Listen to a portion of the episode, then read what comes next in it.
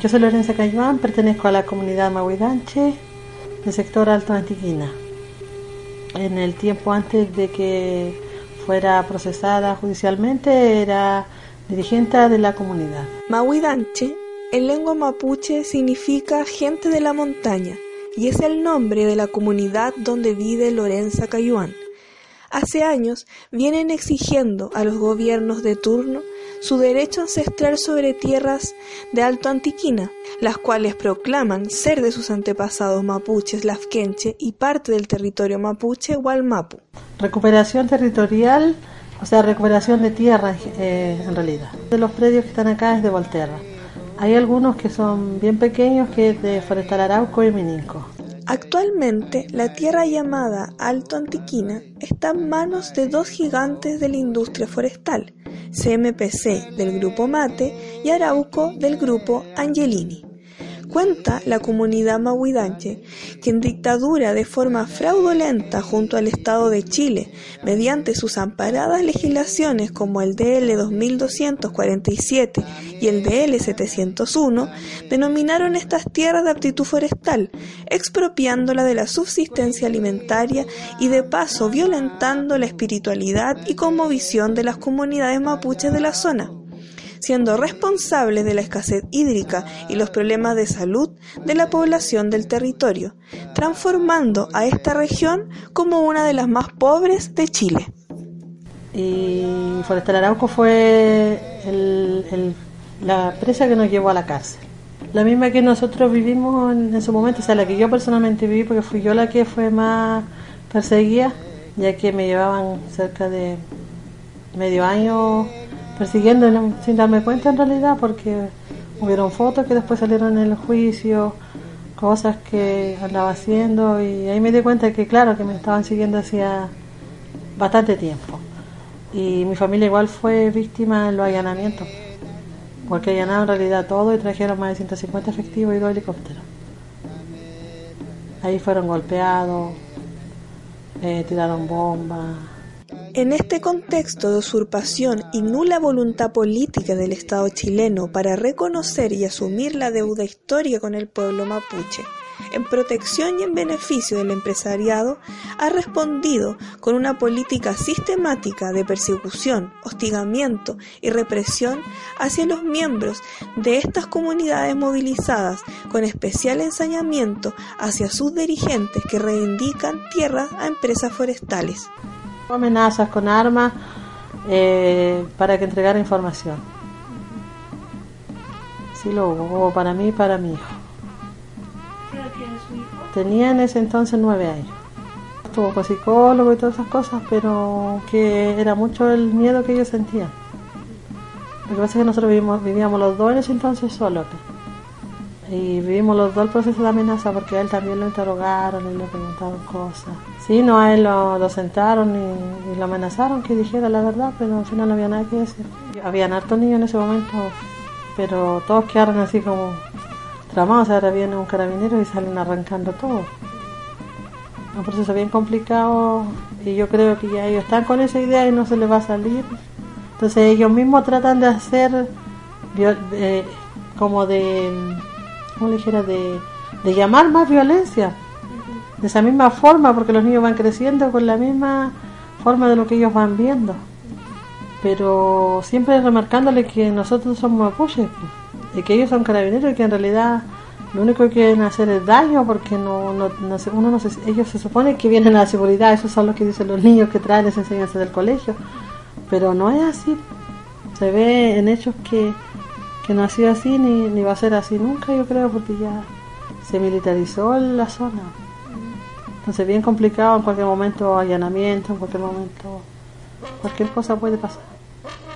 Lorenza Cayuán fue detenida el 15 de diciembre del año 2015 acusada por un testigo sin rostro del supuesto robo a trabajadores de la empresa Fumivar, prestadora de servicio de Forestal Arauco.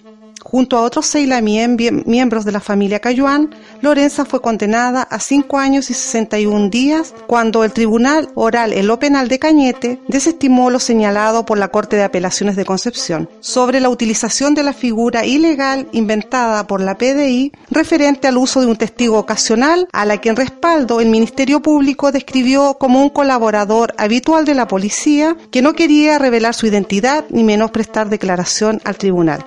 Lorenza ya contaba con cuatro meses de embarazo cuando fue condenada. En octubre del 2016, Lorenza Cayuan, cumpliendo condena a la cárcel de Arauco, comienza a sufrir complicaciones en su embarazo.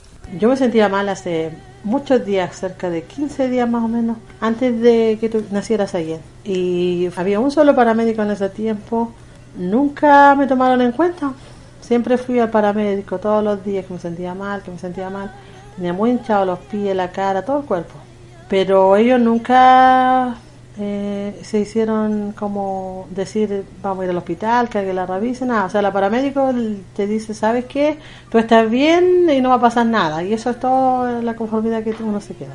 Pero ese día yo no podía caminar, entonces había más interna y ella a mí me ayudaban porque yo no me podía parar sola. Y ahí hubo una de las funcionarias que dijo que no, porque había que llamar al hospital porque algo raro estaba pasando. Si no me llama, mi bebé muere porque ya no tenía oxígeno. Eso pasó porque había un desprendimiento de placenta. El 12 de octubre, la víctima y mujer mapuche recluida en el CDP de Arauco y embarazada de aproximadamente ocho meses, fue trasladada al hospital de Arauco por molestias físicas debidas a su embarazo. Dada la gravedad de su estado de salud, tuvo que ingresar al Hospital Regional de Concepción.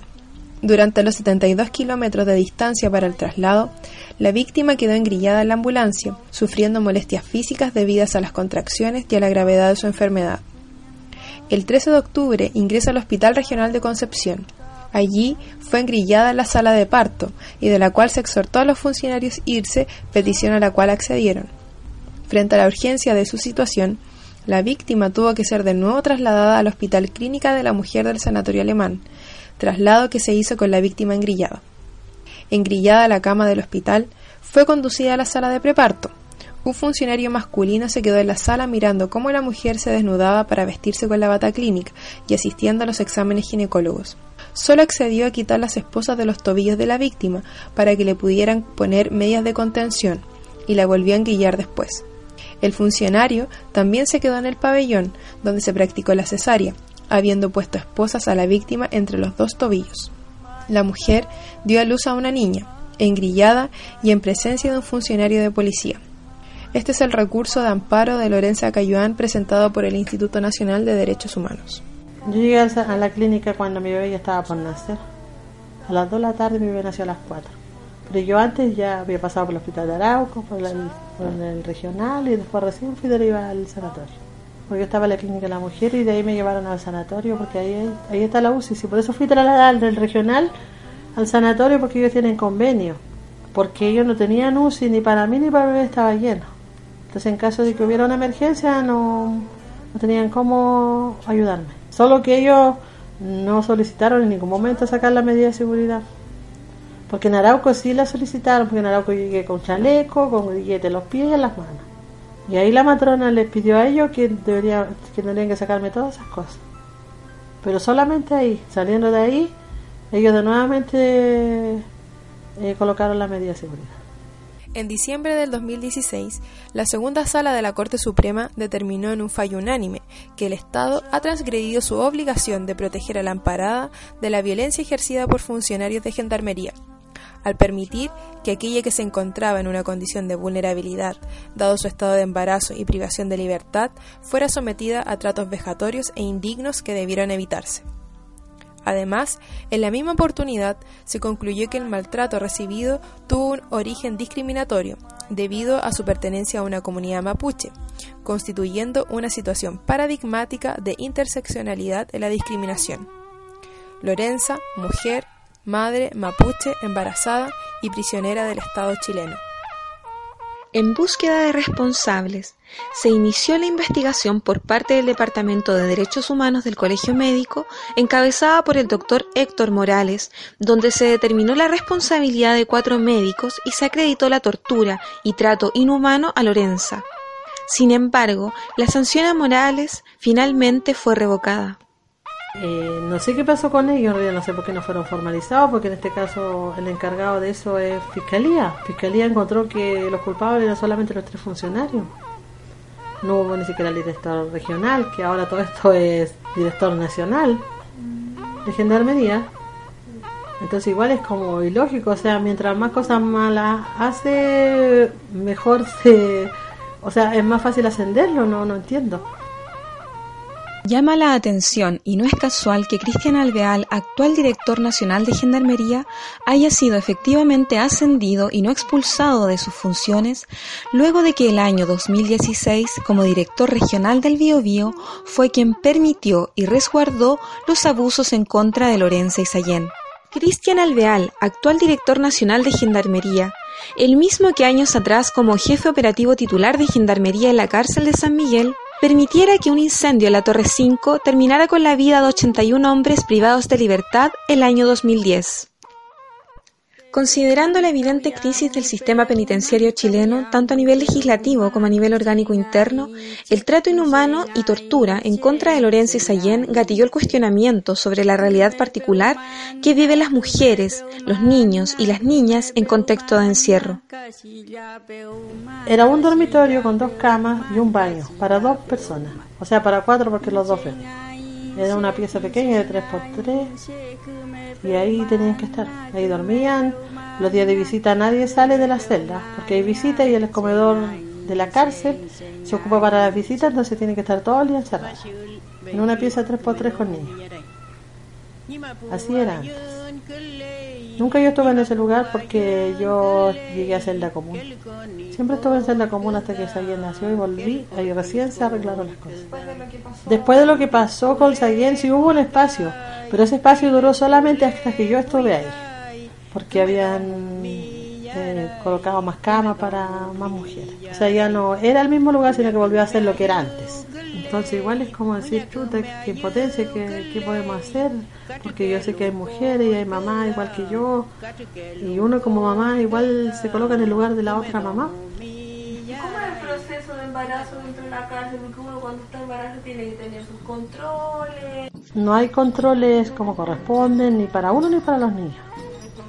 Tiene que estar casi ya alguien que no respire, que esté muriendo para que le saquen al hospital. Entonces súper malo, se viene prematura y ella no tiene ningún control como niño prematuro. Recién ahora fue ingresada como niño prematuro cuando salimos, porque ella debería tener, debería, debió haber tenido controles cada dos meses. Nunca se me informó a mí tampoco la enfermera que iba que tenía que ser así. Entonces ahora recién Sayen, a los dos años, vino a normalizar sus controles tiene control cada dos meses, aparte tiene control con pediatra, neurólogo, tiene que hacer radiografía y muchas cosas que dura hasta los seis años el proceso. Entonces esas cosas tenían que haberse hecho antes, ahora es demasiado tarde. O sea, si le llegan a detectar alguna cosa que ya estuviera, ya es tarde. Esperemos que no tenga nada porque está en proceso todavía. Pero si es que fuera así, ellos serían los culpables de todo porque jamás eh, me llevaron a una enfermera donde correspondía. Es el Estado chileno racista, clasista y misógino, actuando a través de sus políticas e instituciones, el principal responsable de la tortura y los malos tratos sufridos por Lorenza Cayuán y su descendencia. Es el Estado chileno actuando contra Mahuidanche Lafquienche y contra todo el Gualmapuche. Desde la persecución judicial montada por el Ministerio Público y la PDI, los allanamientos terroristas perpetrados por carabineros de Chile, hasta la tortura expresamente cometida y avalada por Gendarmería. Es que creo que no, no va a haber justicia, o sea, no hubo, no va a haber, ni habrá, pues hemos sabido de un principio que nosotros como mapuches siempre somos mirados como debajo de ellos que trabajan para el Estado. De lo he dicho en varias entrevistas que siempre ellos van a defender entre ellos, porque el fiscal del caso, en vez de estar a mi lado, está para el lado de ellos. O sea, los defiende a ellos en vez de defenderme a mí, porque eso es lo que correspondería. Me di cuenta cuando fui a la última eh, audiencia y creo que no, no va a haber ni, ni soñando ni. O sea, va a ser mínimo lo que ellos van a, van a obtener y para mí va a quedar siempre, o sea, ellos es su trabajo, siguen su vida normal, van a seguir trabajando, en cambio para mí va a quedar marcado. va a quedar algo que, que ya quedó marcado y no, no se va a poder olvidar porque ya yo fui la que vivió todo el proceso.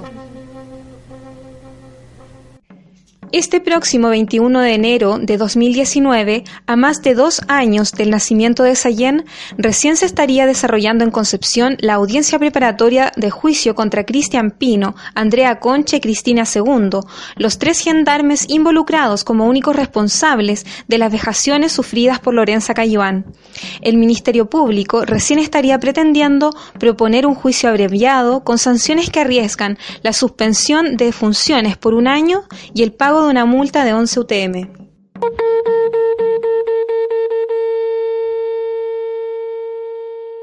Quisiera convocar e invitarle para el 21 de enero a las 10 de la mañana en el Tribunal de Concepción a la audiencia de preparación de juicio de los funcionarios de Gendarmería quienes participaron en el momento en que nació Sayen.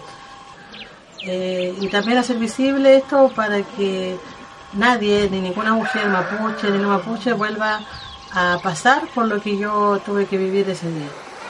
Así que eso, muchas gracias. Chanto.